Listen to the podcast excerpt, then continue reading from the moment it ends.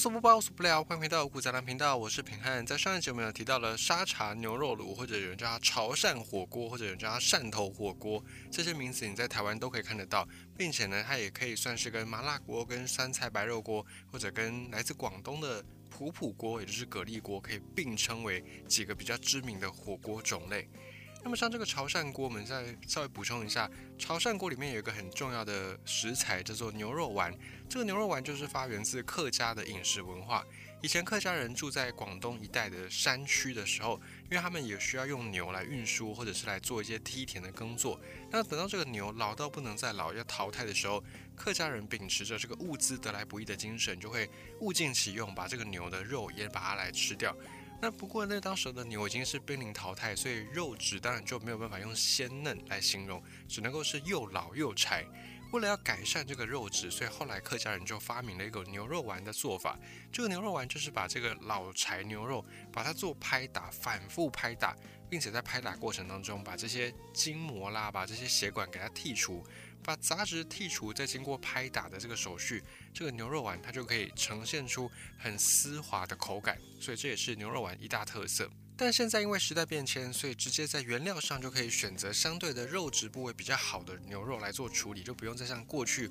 只能够用这种老柴牛肉来做反复的加工。现在在选肉的时候，就可以先选一些肉质比较好的，可以精挑细选的。牛肉先来做，那再加上制作的方式也更加的严谨，然后再加上有一些机器的帮忙辅助，可以让这个牛肉丸产制过程当中比过去可以省上更多心力，也可以让牛肉丸的口感更上一层楼。还有牛肉丸的特色就是因为它已经经过反复的捶打会出浆，所以吃上去才会非常的丝滑，非常的鲜嫩。它的关键的秘诀就在此。并且上一集我们有提到说，沙茶酱这个在潮汕一带发源的酱料，它的更早的根源是来自于在东南亚国家，在南洋这边的沙爹呢，它是比较膏状、比较稠状的，辣中带甜，然后花生比较多。后来传到潮汕一带，潮汕的沙茶酱是颗粒比较小，就它比较不像是膏状，它是有一些颗粒的，颗粒比较细致，花生味比较浓，咸中带甜，它比较偏花生酱。然后呢，福建这边的沙茶酱呢是虾味比较强，然后有一些辣的口感。后来再传到台湾来，台湾的沙茶酱颗粒上比潮汕的更粗，然后也加入了扁鱼，扁鱼的味道比较咸，比较鲜，所以台湾的沙茶酱就是咸鲜带甜。然后台湾的沙茶酱版本是没有花生的版本，这也是各地的沙茶酱从沙爹蜕变而来，有不一样的风味跟风貌。那么在台湾，培养我自己从小我是吃台湾沙茶酱长大的小朋友，然后我在长大的过程当中，慢慢才吃到这个潮汕沙茶酱，那我就一度没有办法接受，我觉得那个花生味太浓了，就是不是我记忆当中熟悉的味道。但是如果你是从小就习惯吃潮汕的沙茶酱的朋友，你就会觉得，哎，台湾的沙茶酱，台式沙茶酱好像是比较。走位的，所以就是各有拥戴者，各有爱好者，那也没有说哪一个一定是比较高，哪一个一定是比较不好，没有这种高下之分啦，就是看你自己的口味习惯哪一种而已。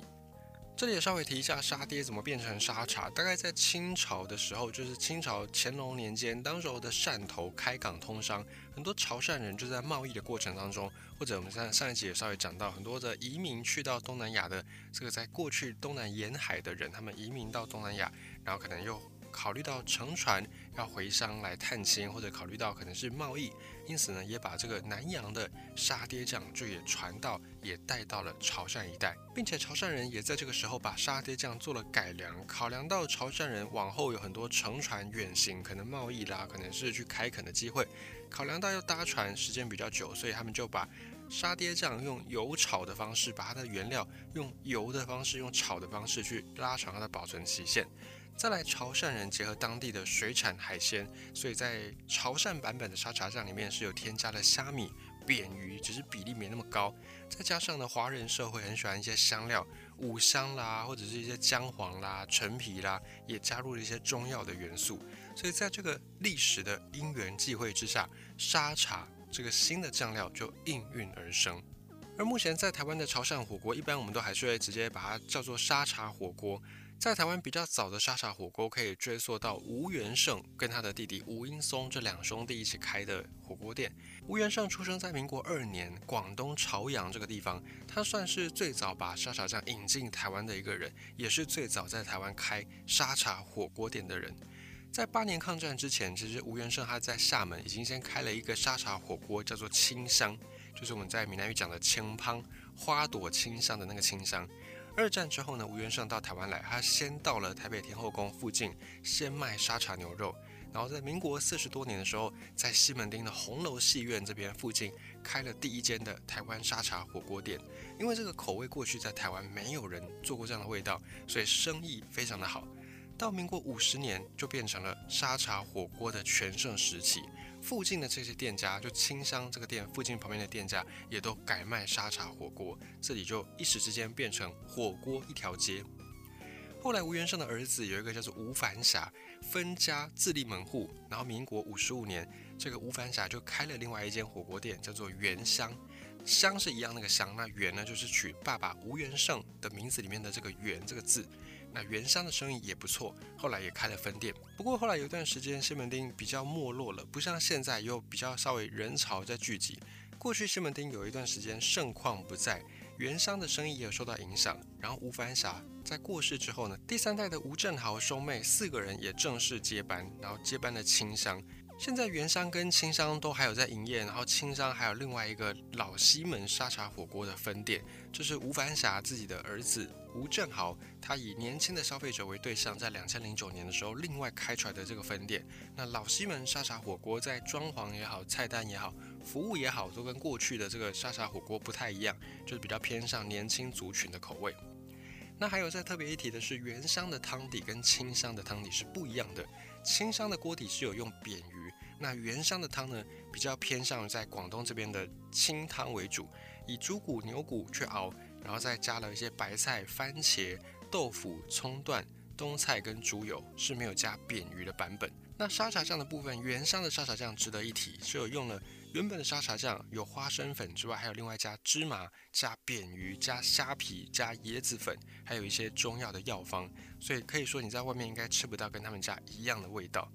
那特别说明，以上没有任何业配，就是纯粹是一个资料的分享，没有任何的广告的赞助。当然，如果有的话呢，平安也非常的欢迎，可以来下五谷杂粮的广告。但目前我们是没有接到任何的业配的。最后，我们再提一下台湾的沙茶酱。目前在台湾比较知名的沙茶酱有几间，不过要讲到沙茶酱，马上大家联想到的那个品牌，大多数的人应该都还是会回答牛头牌。那以下的内容也没有任何业配，也没有任何广告植入，我们就是纯粹从一个历史的角度来去分享这些故事。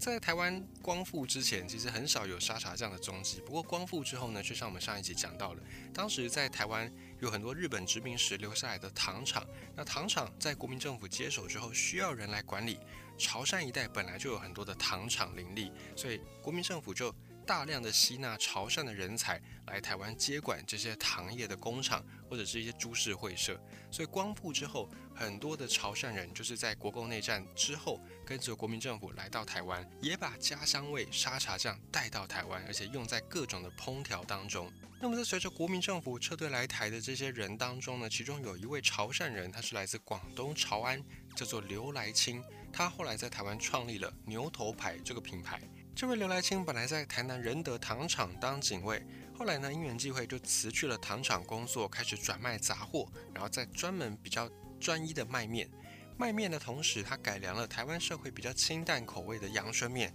用自己家乡的沙茶粉来把它做成沙茶拌面。结果名气越来越大，到后来刘来清就开始用小包装卖沙茶粉，在面摊一边卖面一边卖沙茶粉。没有想到这个沙茶粉的生意竟然好过他卖面的生意，刘来清干脆想说：“好吧，一不做二不休，把面摊给收了，专心卖沙茶粉。”再后来，民国四五十年代，很多人在收听讯息的管道还是从广播那个管道来的时候，有一个吃过刘来清沙茶面的食客，叫做赵森海，他是中国广播公司的台南台台长。这位赵森海有一次呢，就在节目当中推荐刘来清的沙茶粉，结果呢，沙茶粉这个东西在南台湾首先引爆热潮，打出知名度。民国四十七年，刘来清在台南市成立了好来一食品厂，然后制作的就是需要加糖搅拌的沙茶粉，以及呢改良过的可以直接拌饭拌面的沙茶酱。这也可以说是台湾自制沙茶酱的滥觞，就是大规模开始大量生产沙茶酱，就是从一九五八年，民国四十七年，这位来自广东的刘来清开始。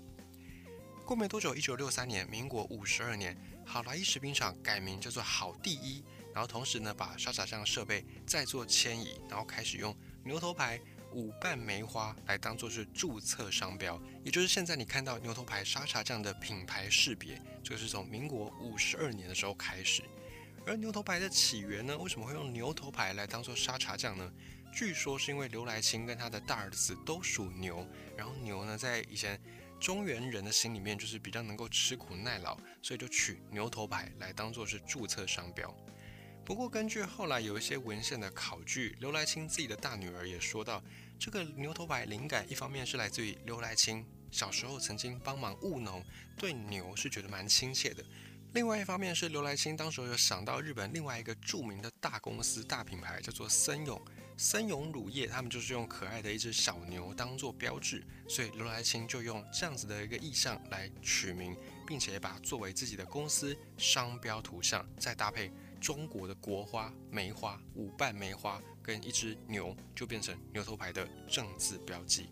而如今牛头牌沙茶酱在台湾。无人不知，无人不晓，也有非常非常多的爱用者。可以说，在台湾绝大部分的人提到沙茶酱，马上就会联想到的一个名字。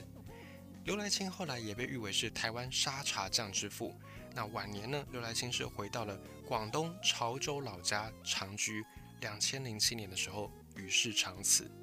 以上就是沙茶酱以及潮汕火锅是怎么样的演变，怎么样从南洋，怎么样从中原各自发展，然后最后呢在潮汕开花结果，又飘扬到了台湾落地生根的故事。